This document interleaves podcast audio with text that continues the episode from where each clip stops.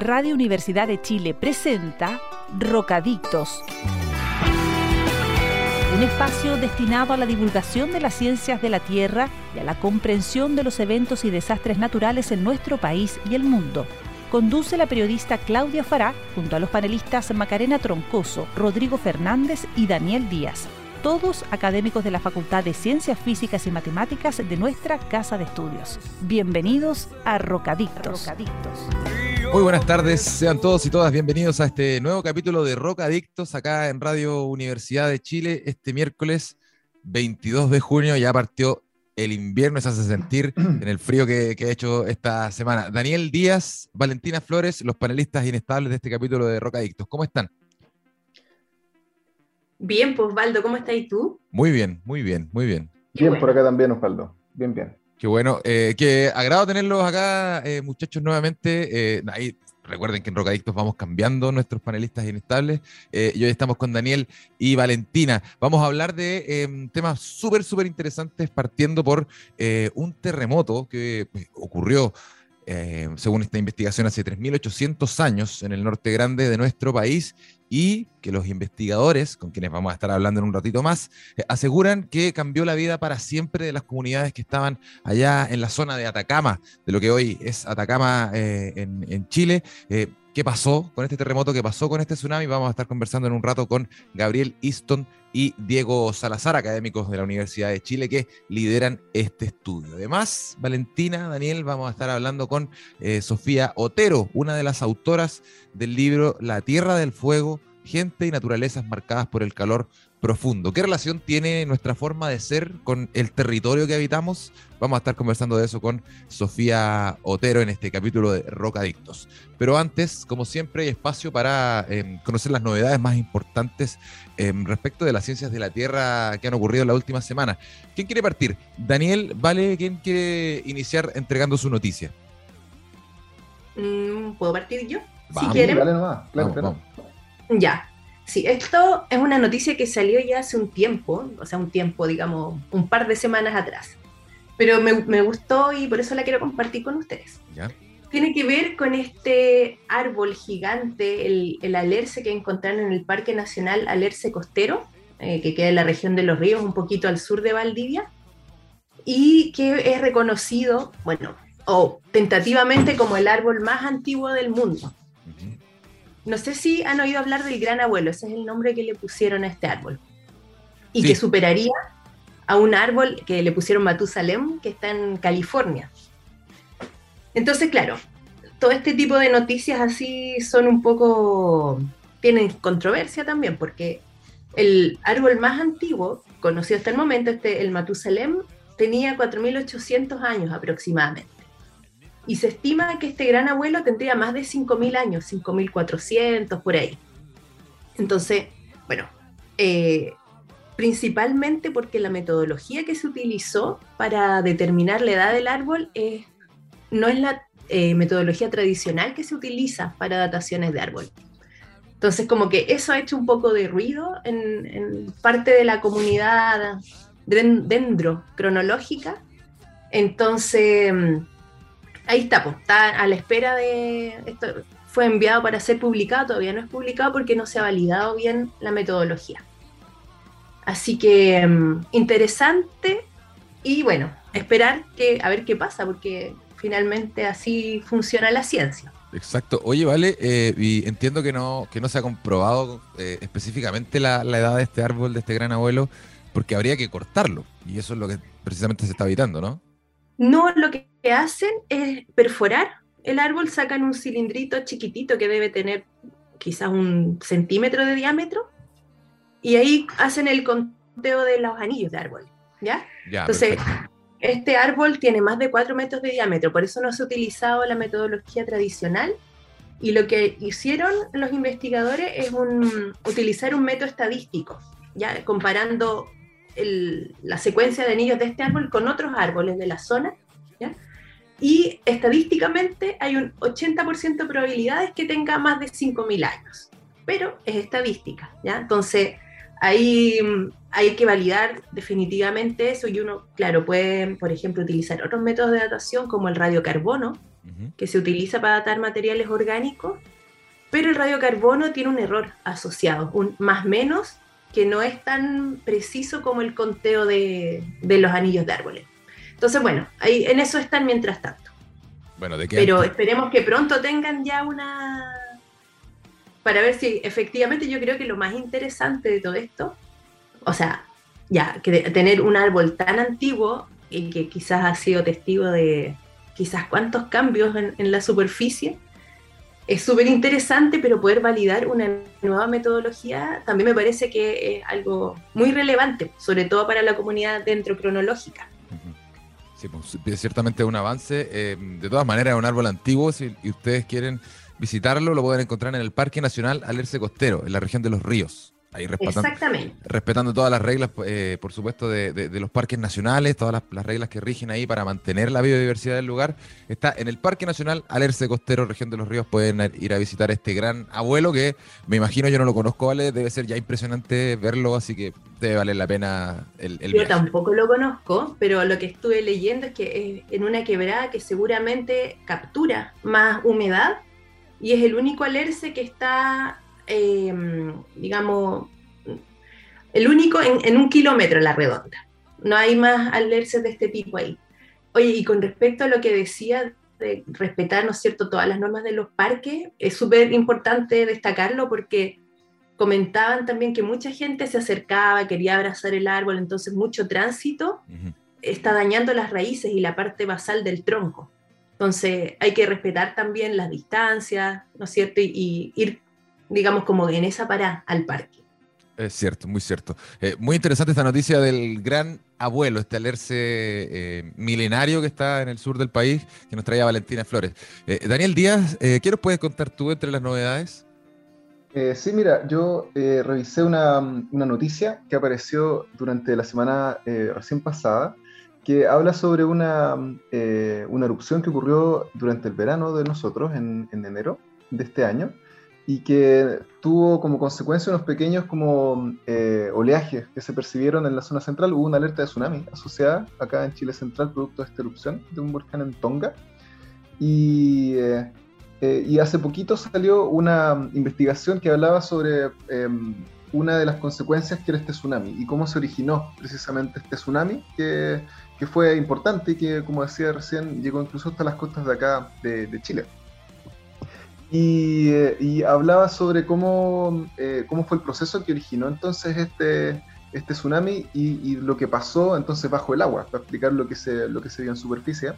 Eh, y hablan de que la caldera que existía en ese lugar, este es un, lugar volcánico de hace mucho tiempo, y por lo tanto bajo la superficie del océano hay como toda una construcción volcánica que implica también, que, que incluye una, una, caldera volcánica, esto es como una especie así como de, de, de olla, pongámoslo así, eh, topográfica de, eh, bajo el océano y que eh, al momento de la erupción se destruyó y causó que bajara el fondo del océano como 600 metros en ese lugar. Es decir, se produjo como un vacío de ese orden y que fue llenado con magma prácticamente inmediatamente al, producirse la erupción y se produjo entonces el contacto de esta enorme cantidad de magma con el océano y una enorme explosión que causó esta, este tsunami que dio la vuelta al, Pacífico.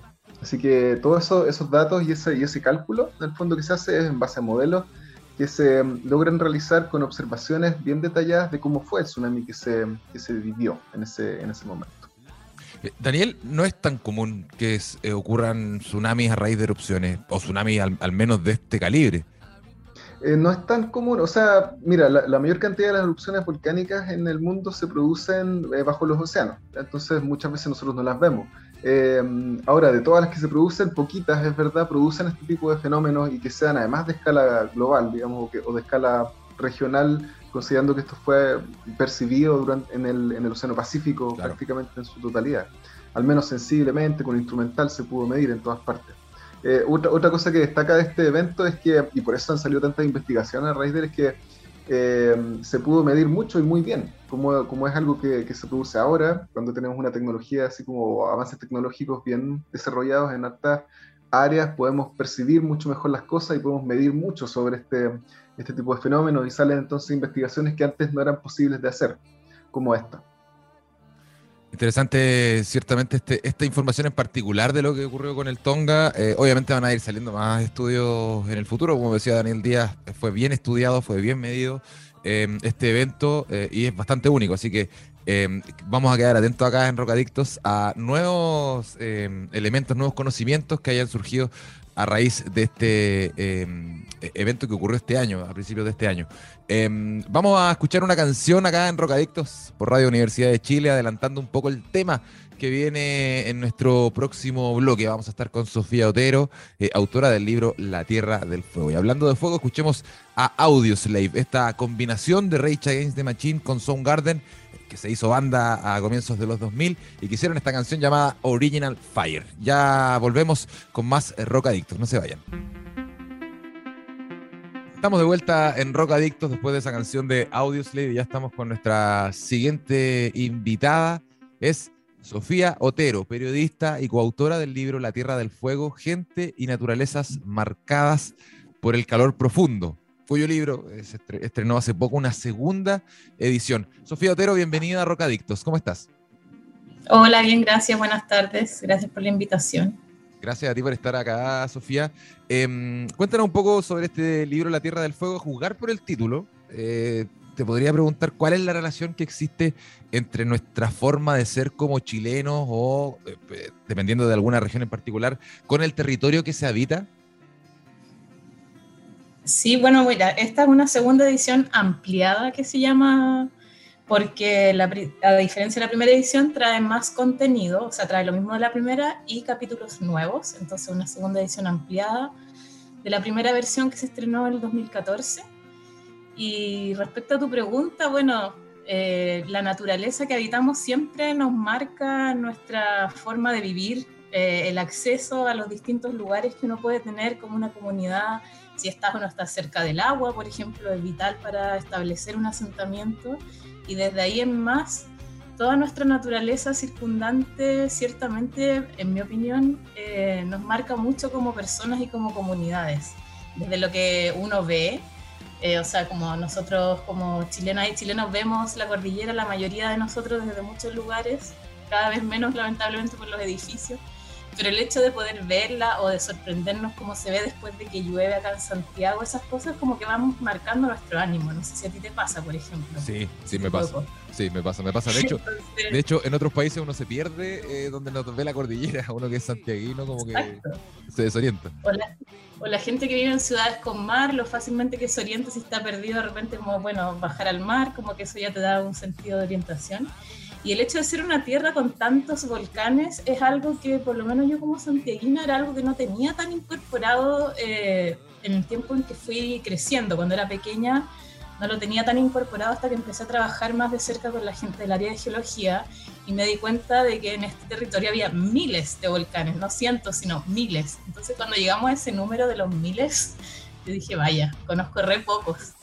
Eh, pero ciertamente que influyen en cómo se han formado los asentamientos que hoy son ciudades, en la forma en que construimos, las precauciones que tenemos que tener de vivir en estos lugares y la belleza, por supuesto, que imprimen el paisaje que vemos desde distintos lugares del país, de norte a sur. Y habiendo tantos volcanes, son todos tan distintos. Y además nos entregan un montón de otras cosas, otros beneficios, eh, que son, por ejemplo, las termas, de mis favoritos, como que encuentro demasiado alucinante que además de que marquen el horizonte con sus figuras eh, en punta a veces o en nieve, además nos puedan entregar aguas termales. Eso también lo encuentro bastante fascinante y creo que es algo que es parte de la cultura de quienes habitamos este territorio. Poder tener termas tan cerca, eh, así como tener la playa al lado también, es algo muy particular de Chile y que es súper bonito celebrarlo también. Oye, Sofi, hola. Una pregunta. Mira, el, bueno, la primera versión, para quienes no la han visto aún, es súper interesante cómo está contado, porque como decías tú, hay un montón de asentamientos humanos que están relacionados o vinculados a estos distintos volcanes o, digamos, eh, manifestaciones geológicas. Eh, entonces, cuéntanos un poquito cómo fueron desarrollando, cómo es la estructura del libro, como para que le cuentes a, la gente que nos está escuchando, cómo se aborda, ¿no es cierto?, cada capítulo y, y cómo de esa manera se va entrelazando esta relación de las personas, ¿no es cierto?, los, habitantes con su paisaje. Bueno, el libro son, cada capítulo en verdad son dos páginas enfrentadas. Eh, en una página tenemos la explicación geológica de cómo se formó ese lugar de acuerdo a las ciencias geológicas, acompañado de una foto. Y en la página enfrentada tenemos una historia de ese lugar que puede ir desde un relato arqueológico hasta un cuento de ficción inspirado en ese lugar o mitos y leyendas, entrevistas también de gente que vive en el sector, finalmente un relato humano asociado a este sector de interés geológico fuimos eligiendo los distintos lugares de acuerdo a los intereses que había en el equipo de, trabajo, de lugares que se habían investigado o lugares que eran bastante relevantes en términos de su volcanología o el tema de las aguas termales también.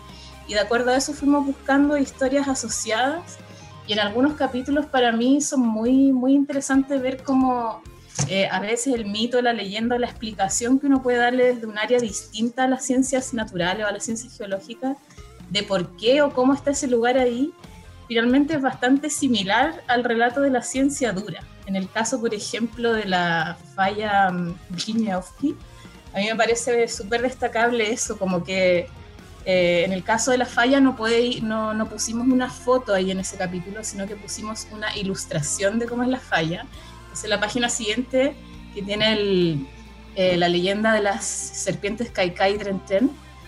Esa explicación y esos dibujos, como esas dos serpientes con el dibujo de la falla, lo encuentro muy similar. Finalmente, el dibujo de la falla parecen dos grandes culebras que pasan por ahí.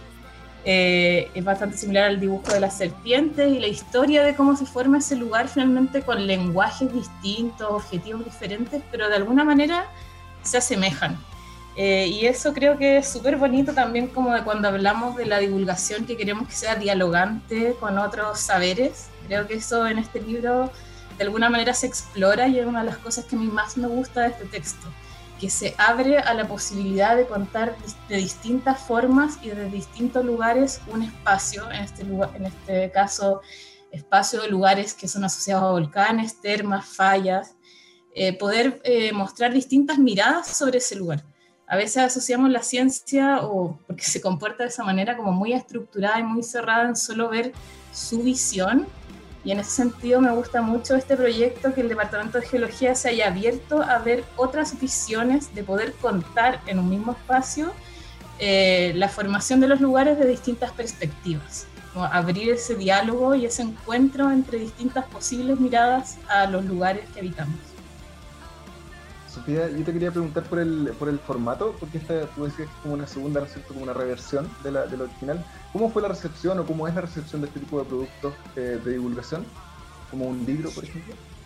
Eh, mira, la recepción eh, fue bien buena de la primera versión y por eso finalmente resultó en tener esta segunda edición ampliada, pues la primera versión se produjo gracias a un fondo Explora CONICIT, cuando existía CONICIT todavía, se imprimieron mil ejemplares y se regalaron todos a bibliotecas públicas, a profesores, a través de distintos proyectos.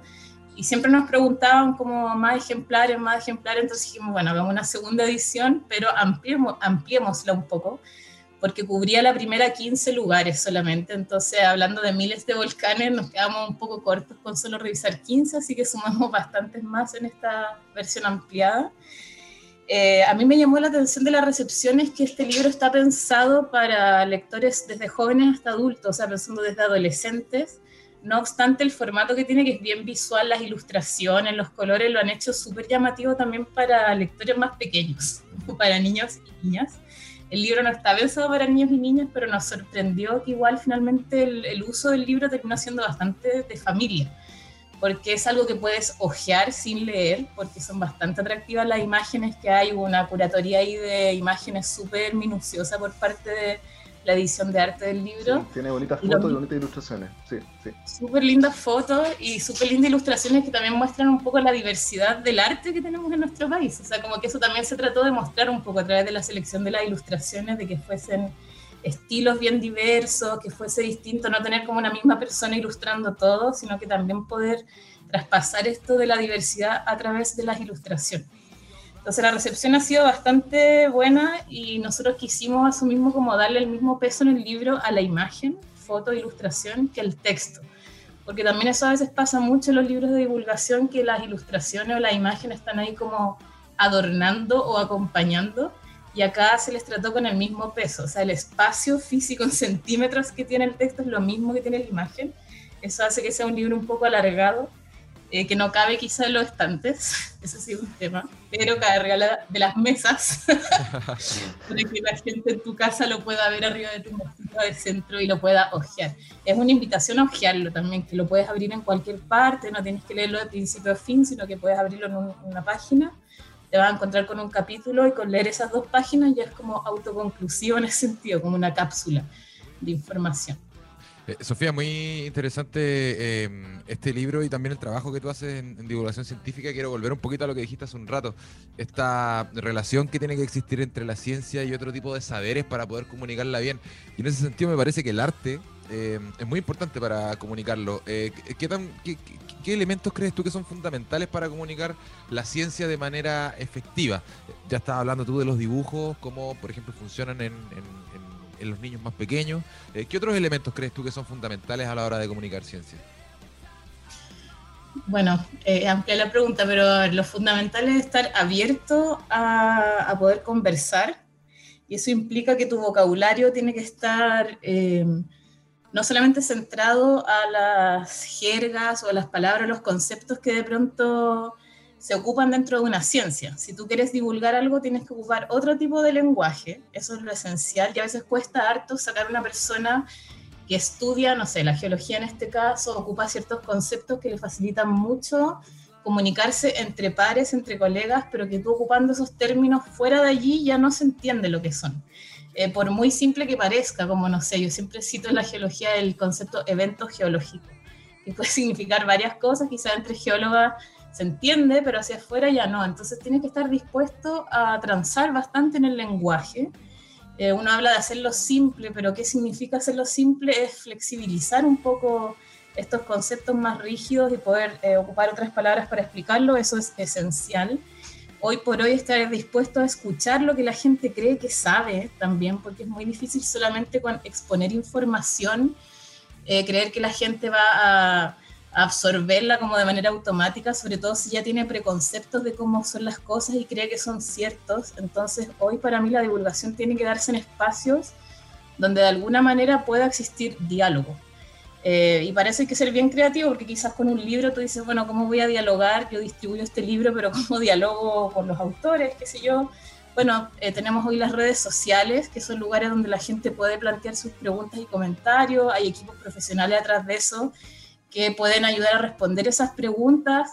El cómo uno lo puede ir figurando en el tiempo. La idea sí es que cuando hagamos divulgación estemos dispuestos a escuchar a la audiencia para la cual nosotros creamos los productos estar eh, dispuesto a conversar con esas personas y aprender un poco de sus visiones, eh, sean correctas o no de acuerdo a la ciencia que las evalúa, pero ciertamente poder incorporarlas para tener eso presente en el trabajo que uno hace hacia audiencias no expertas de la ciencia. Es la periodista y coautora del libro La Tierra del Fuego, Gente y Naturaleza marcada por el calor profundo, Sofía Otero, acá en Rocadictos, en Radio Universidad de Chile. Sofía, te queremos agradecer mucho el haber estado acá eh, y pasamos el dato de que em, el libro lo pueden encontrar en libros.uchile.cl, la biblioteca electrónica de la Universidad de Chile. De hecho, lo estoy viendo. Eh, me voy a quedar un ratito más viendo acá las ilustraciones. Eh, muchas gracias, Sofía. Te mandamos un gran abrazo.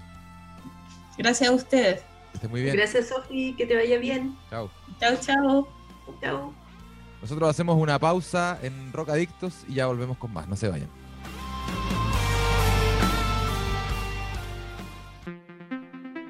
Estamos de regreso ya en este capítulo de Rock Adictos, este miércoles 22 de junio, y queremos saludar a la Radio Placeres 87.7 FM de Valparaíso, eh, quienes amablemente nos retransmiten cada uno de los episodios de Rock Adictos. Y también un afectuoso saludo a la Radio Talcahuano 103.7 FM, estamos saliendo en directo para toda la región del Bío Bío. Un abrazo para nuestras radios amigas.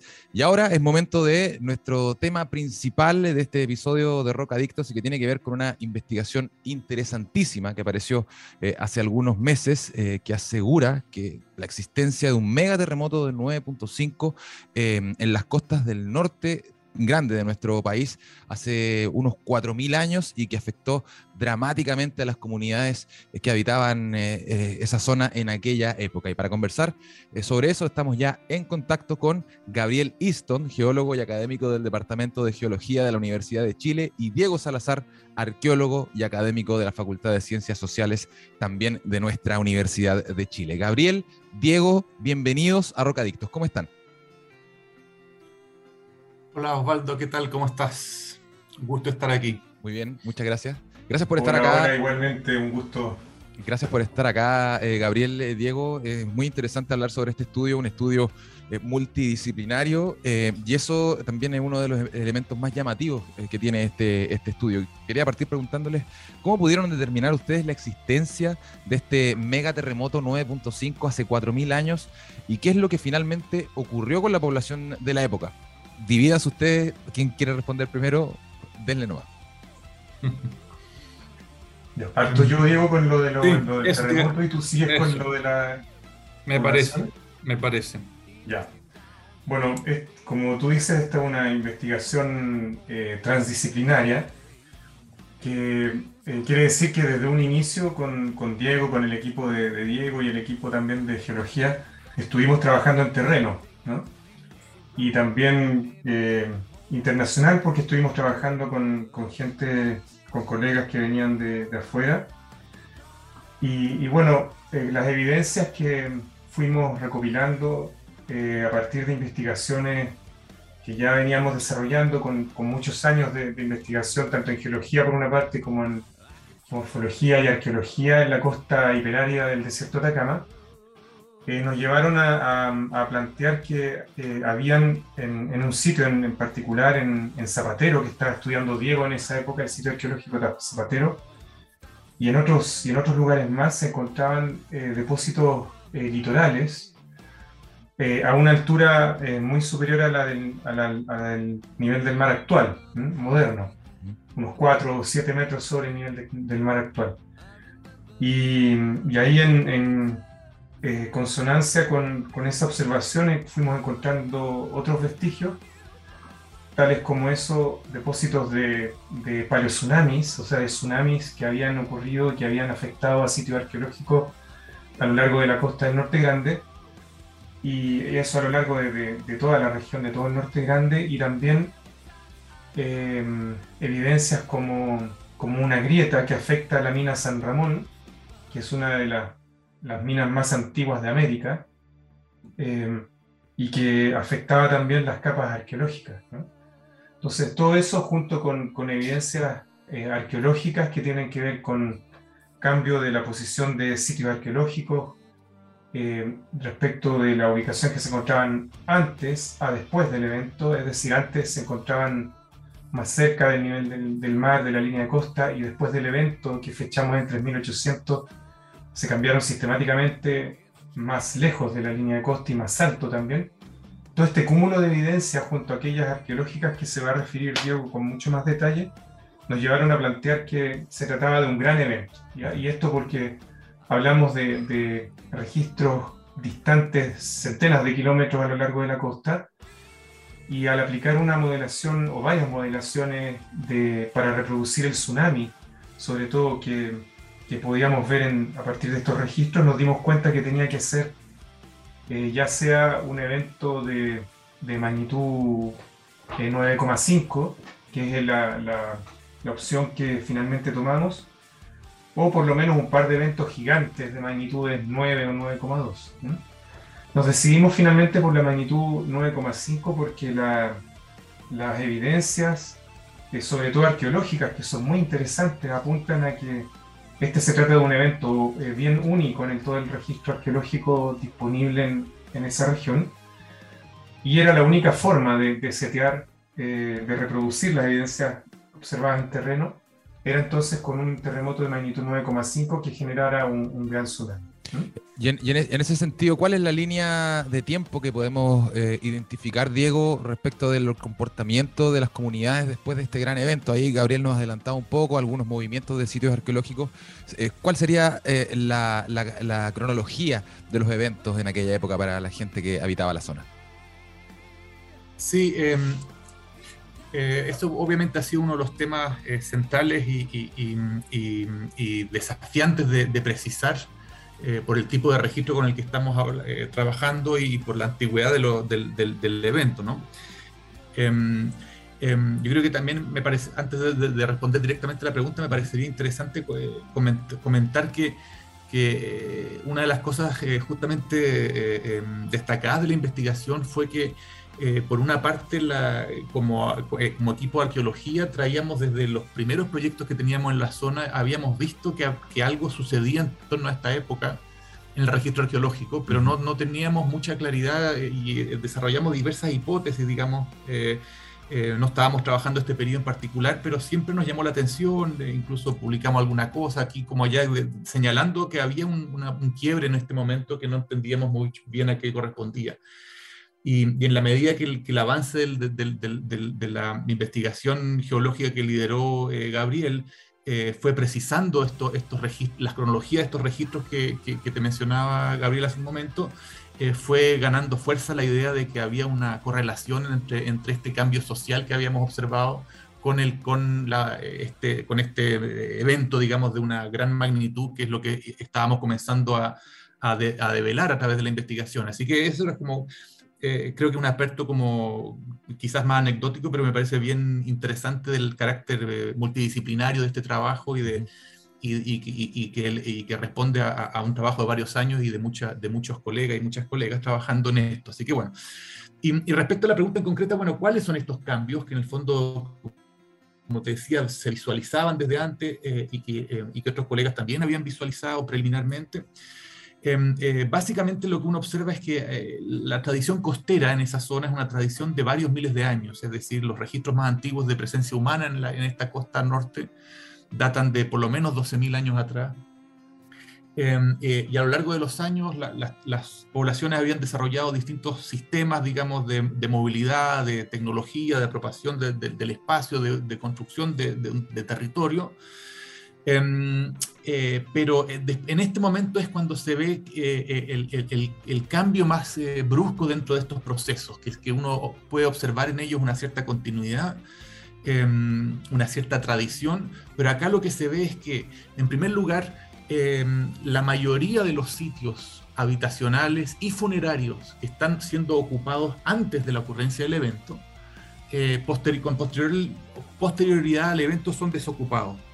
Em, y uno ve esto, lo ve muy claramente en muchos sitios arqueológicos que tienen la evidencia geológica, digamos, del, tsunami.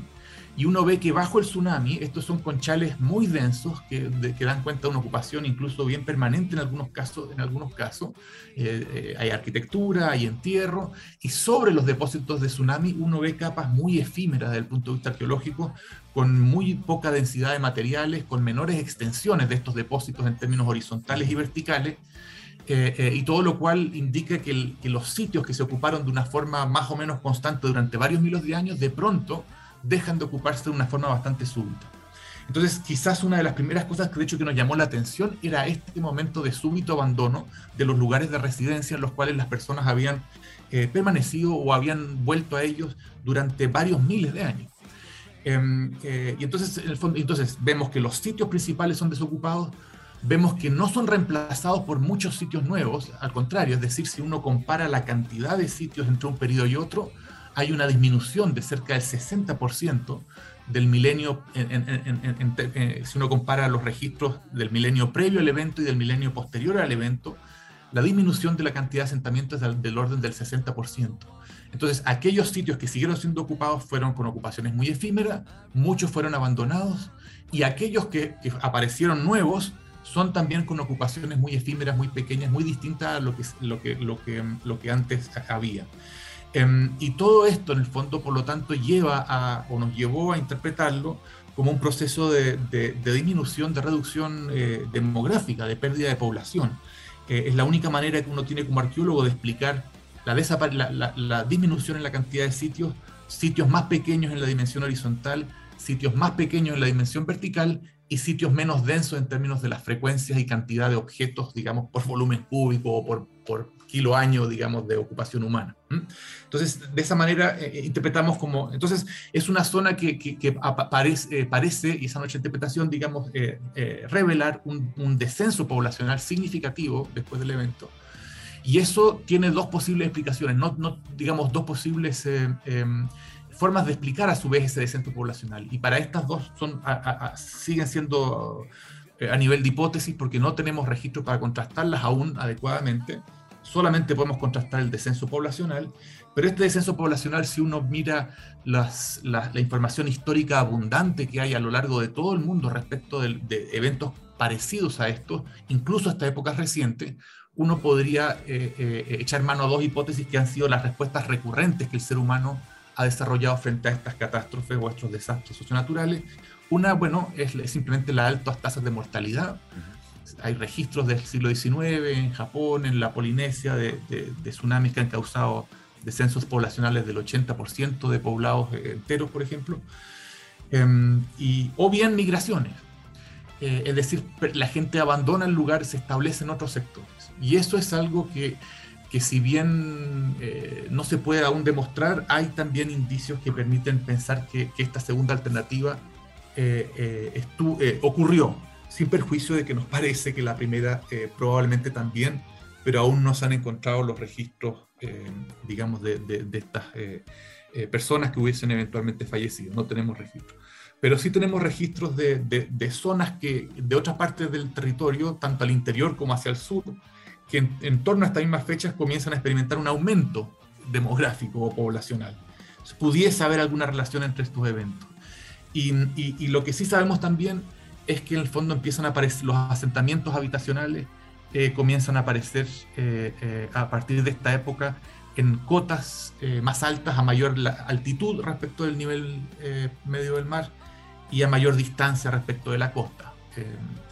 Em, eso, eso sí lo, hemos eh, eh, detectado esto dentro de la, de la, propia zona costera. Y con esto termino, perdón, a lo largo de la respuesta, Osvaldo, que me faltó un dato que sí es importante también respecto a este, el descenso poblacional, y es que durante todo el milenio o los dos milenios previos al evento, eh, hay una proliferación de cementerios en, la, en, la, en, toda la costa que va a lo menos desde Antofagasta, digamos desde la desembocadura del río Loa, digamos al norte de la región de Antofagasta, hasta a lo menos la zona de, de Caldera. Em, y, hay una serie de sitios arqueológicos que documentan la presencia de, como te digo, de, entierros bajo estructura. Y en el milenio posterior a este evento, eh, no se conoce ningún cementerio en todo el territorio, ningún cementerio aglutinado, hay solamente un par de, esqueletos aislados que han sido detectados, pero desaparece el total, eh, completamente todos estos sitios de cementerio que son del orden de los 30 al menos que hay para el periodo previo. Entonces creo que eso es otro factor o otra clave que nos permite eh, postular esta idea de, que hay una disminución poblacional, ya sea por alta mortalidad, ya sea por migración, ya sea por ambas a la vez. Disculpa a lo largo de la respuesta. No, está bien. Estamos, eh, estás escuchando Rock Adictos. Estamos conversando con Diego Salazar y Gabriel Easton sobre este interesantísimo estudio transdisciplinario que asegura la existencia de un megaterremoto 9.5 ocurrido hace cerca de 3.800 años eh, en el norte grande de Chile y cómo eso afectó a las comunidades. Vamos a seguir conversando sobre este tema, vamos a hacer una pausa musical ahora en Rocadictos. Escuchamos al gran Jimi Hendrix, esto es Castles Made of Sand, los castillos hechos de arena de Jimi Hendrix. Ya volvemos con más Rocadictos, no se vayan. Estamos de regreso ya en Rocadictos con el geólogo Gabriel Easton y el arqueólogo Diego Salazar conversando sobre este estudio respecto de un megaterremoto ocurrido hace 3.800 años en eh, la costa del norte eh, grande. Eh, Gabriel, Diego, ustedes estuvieron haciendo una investigación en terreno allá, ya lo, comentaban acá, em, y me interesa saber cuál es la visión que tienen las actuales comunidades que viven en el norte respecto de este tipo de movimientos, porque sabemos que cuando ocurren estos movimientos y pasa mucho tiempo, eh, la gente empiece, em, tiende a olvidarse de que es posible que en su zona ocurra un terremoto así. ¿Cuál fue la visión que ustedes pudieron recoger de la gente allá en el norte del país? Eh, justamente uno de los objetivos también de este trabajo es recuperar la memoria. Es decir, nuestra memoria es, más bien tiene un corto plazo, ¿no? en este caso, en el, norte grande, hablamos de, unos ciento y tantos años, que, que, es lo que conocemos más eh, fidedignamente, perdón, a partir de los registros escritos. Eh, y, lo que buscamos justamente es, es eh, ampliar esa memoria a partir de los registros arqueológicos y los registros geológicos. Y justamente en, ese proceso también hemos tratado de incorporar a, las comunidades.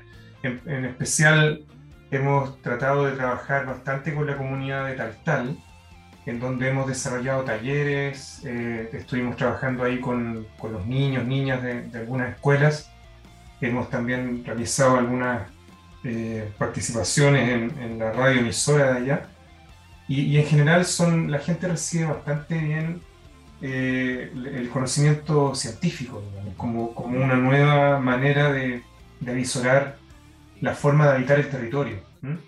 Y yo creo que para allá apunta, porque todo este conocimiento que, que, generamos, este conocimiento científico, justamente buscamos que aporte a que nuestras sociedades, nuestras comunidades en general sean más eh, resilientes hasta, ante este tipo de fenómenos que, que pueden ocurrir en forma muy espaciada en el tiempo pero que ocurren y cuando ocurren pueden tener efectos muy, muy importantes e incluso llegar a generar desastres socionaturales eh, muy relevantes. ¿no?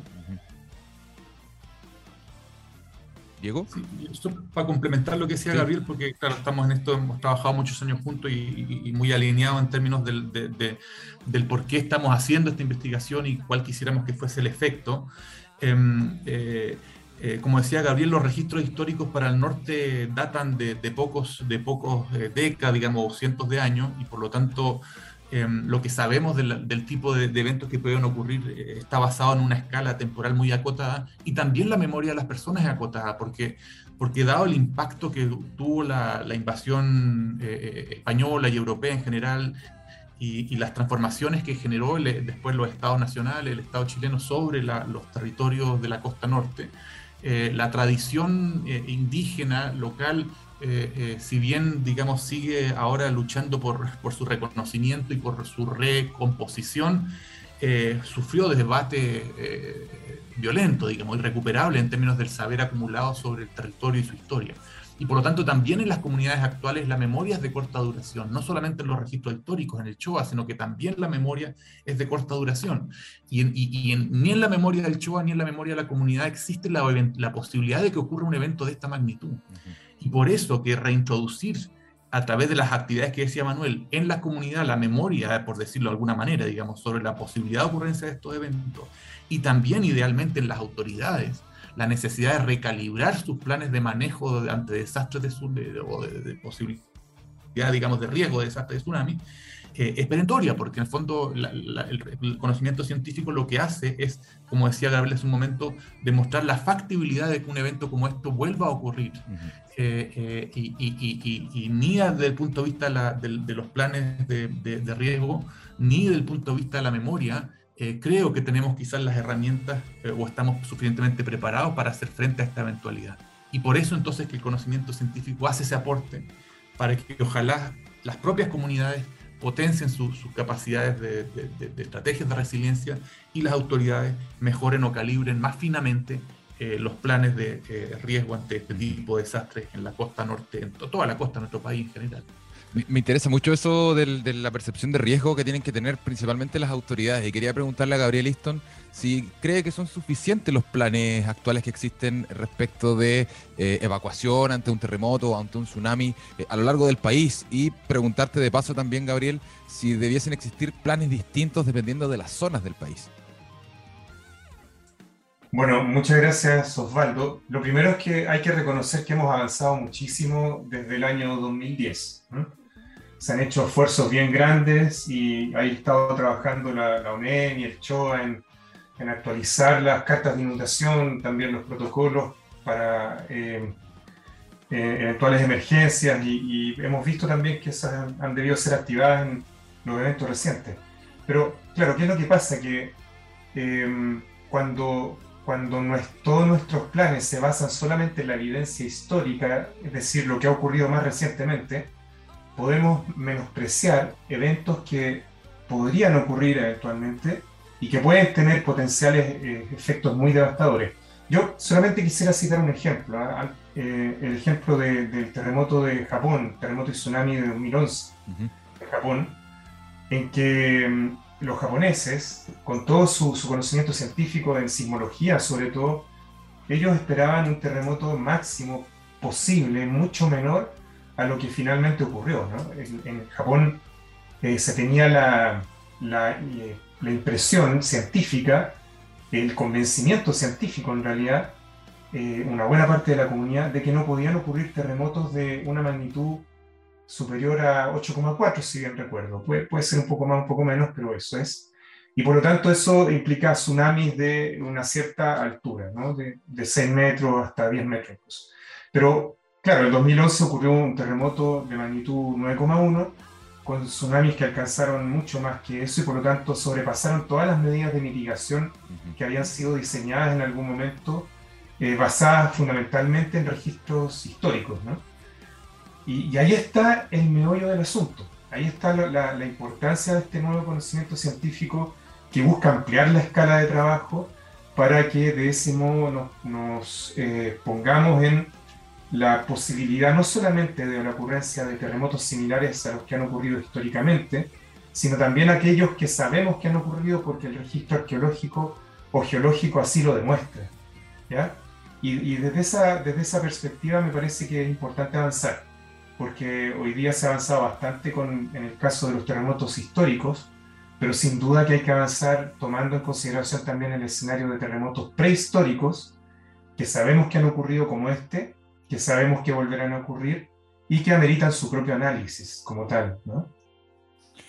Ciertamente un camino que queda por recorrer, por conocer eh, cómo, cómo, cómo eh, lo que ha ocurrido en Chile respecto de movimientos eh, sísmicos, tsunamis también. sabemos lo que ha ocurrido recientemente, pero desconocemos lo que ha ocurrido más atrás. y esta, este estudio es parte de eso. Gabriel Easton, geólogo y académico del Departamento de Geología de la Universidad de Chile. Diego Salazar, arqueólogo y académico de la Facultad de Ciencias Sociales, también de la Universidad de Chile. muchísimas gracias por haber estado acá en Rocadicto por compartiendo este interesantísimo estudio. Eh, les mando un gran abrazo y que tengan una excelente tarde. Muchas gracias a ti Osvaldo por la, invitación, la posibilidad de compartir estos esto estudios con, auditores y auditoras y saludos entonces también para quienes nos están escuchando esta tarde. Un abrazo. Un abrazo. Sí, muchas gracias y saludos también a quienes han estado escuchando. Muchas gracias. Gracias Diego, Gabriel. Que estén bien. Chao, chao. Momento de cerrar este capítulo de Rock Adictos acá en Radio Universidad de Chile, el primer capítulo del invierno. Y vamos con las recomendaciones de nuestro cierre de programa. Daniel Díaz, ¿qué nos puedes recomendar tú? Eh, yo quería recomendarles que visitaran eh, el link que dejaremos en nuestras redes sociales para ver el libro La Tierra del Fuego, que comentamos con eh, Sofía Odero hace un ratito en el programa. Excelente. Valentina Flores, ¿qué nos puedes recomendar tú? Hoy esta semana voy a recomendar el trabajo de un ceramista de Valparaíso que se llama Santiago Sali y lo que él ha denominado como cerámica geológica. Em, él ha experimentado harto con las cerámicas que hace, eh, provocan procesos de meteorización, mezcla distintos sedimentos, entonces una mezcla súper interesante em, que, que, mezcla, ¿no es cierto?, lo que es el oficio de la cerámica o el arte con un poco las ciencias de la Tierra. Así que los invito a revisar su perfil de Instagram, arroba Santiago Sali, con S-A-H-L-I, y la página web www.santiagosali.cl. Em, de todas maneras, lo vamos a dejar en nuestras redes sociales para que puedan ver ahí todo el proceso creativo que hay detrás de, de estas piezas súper bonitas. Excelente, nos pueden encontrar en Instagram como rocadictos-uchile, en Twitter como arroba rocadictos. Nos pueden escribir y nosotros les damos los datos que le hemos prometido en este capítulo. Daniel Díaz, Valentina Flores, muchas gracias por haber estado eh, acá como panelistas inestables en este capítulo de Rocadictos. Les mando un gran abrazo y nos reencontramos pronto en un próximo capítulo. Gracias Osvaldo, que estés muy bien. bien. hasta la próxima. Chao, chao. Chao, chao. Radio Universidad de Chile presentó Rocadictos espacio donde conversamos sobre terremotos, sequías, erupciones volcánicas, aluviones y todo lo que ocurre en torno a las ciencias de la Tierra en nuestro país y el mundo. Todo esto fue motivo de conversación en Rocadictos. Rocadictos. Nos reencontramos el próximo miércoles a las 16 horas en Radio Universidad de Chile.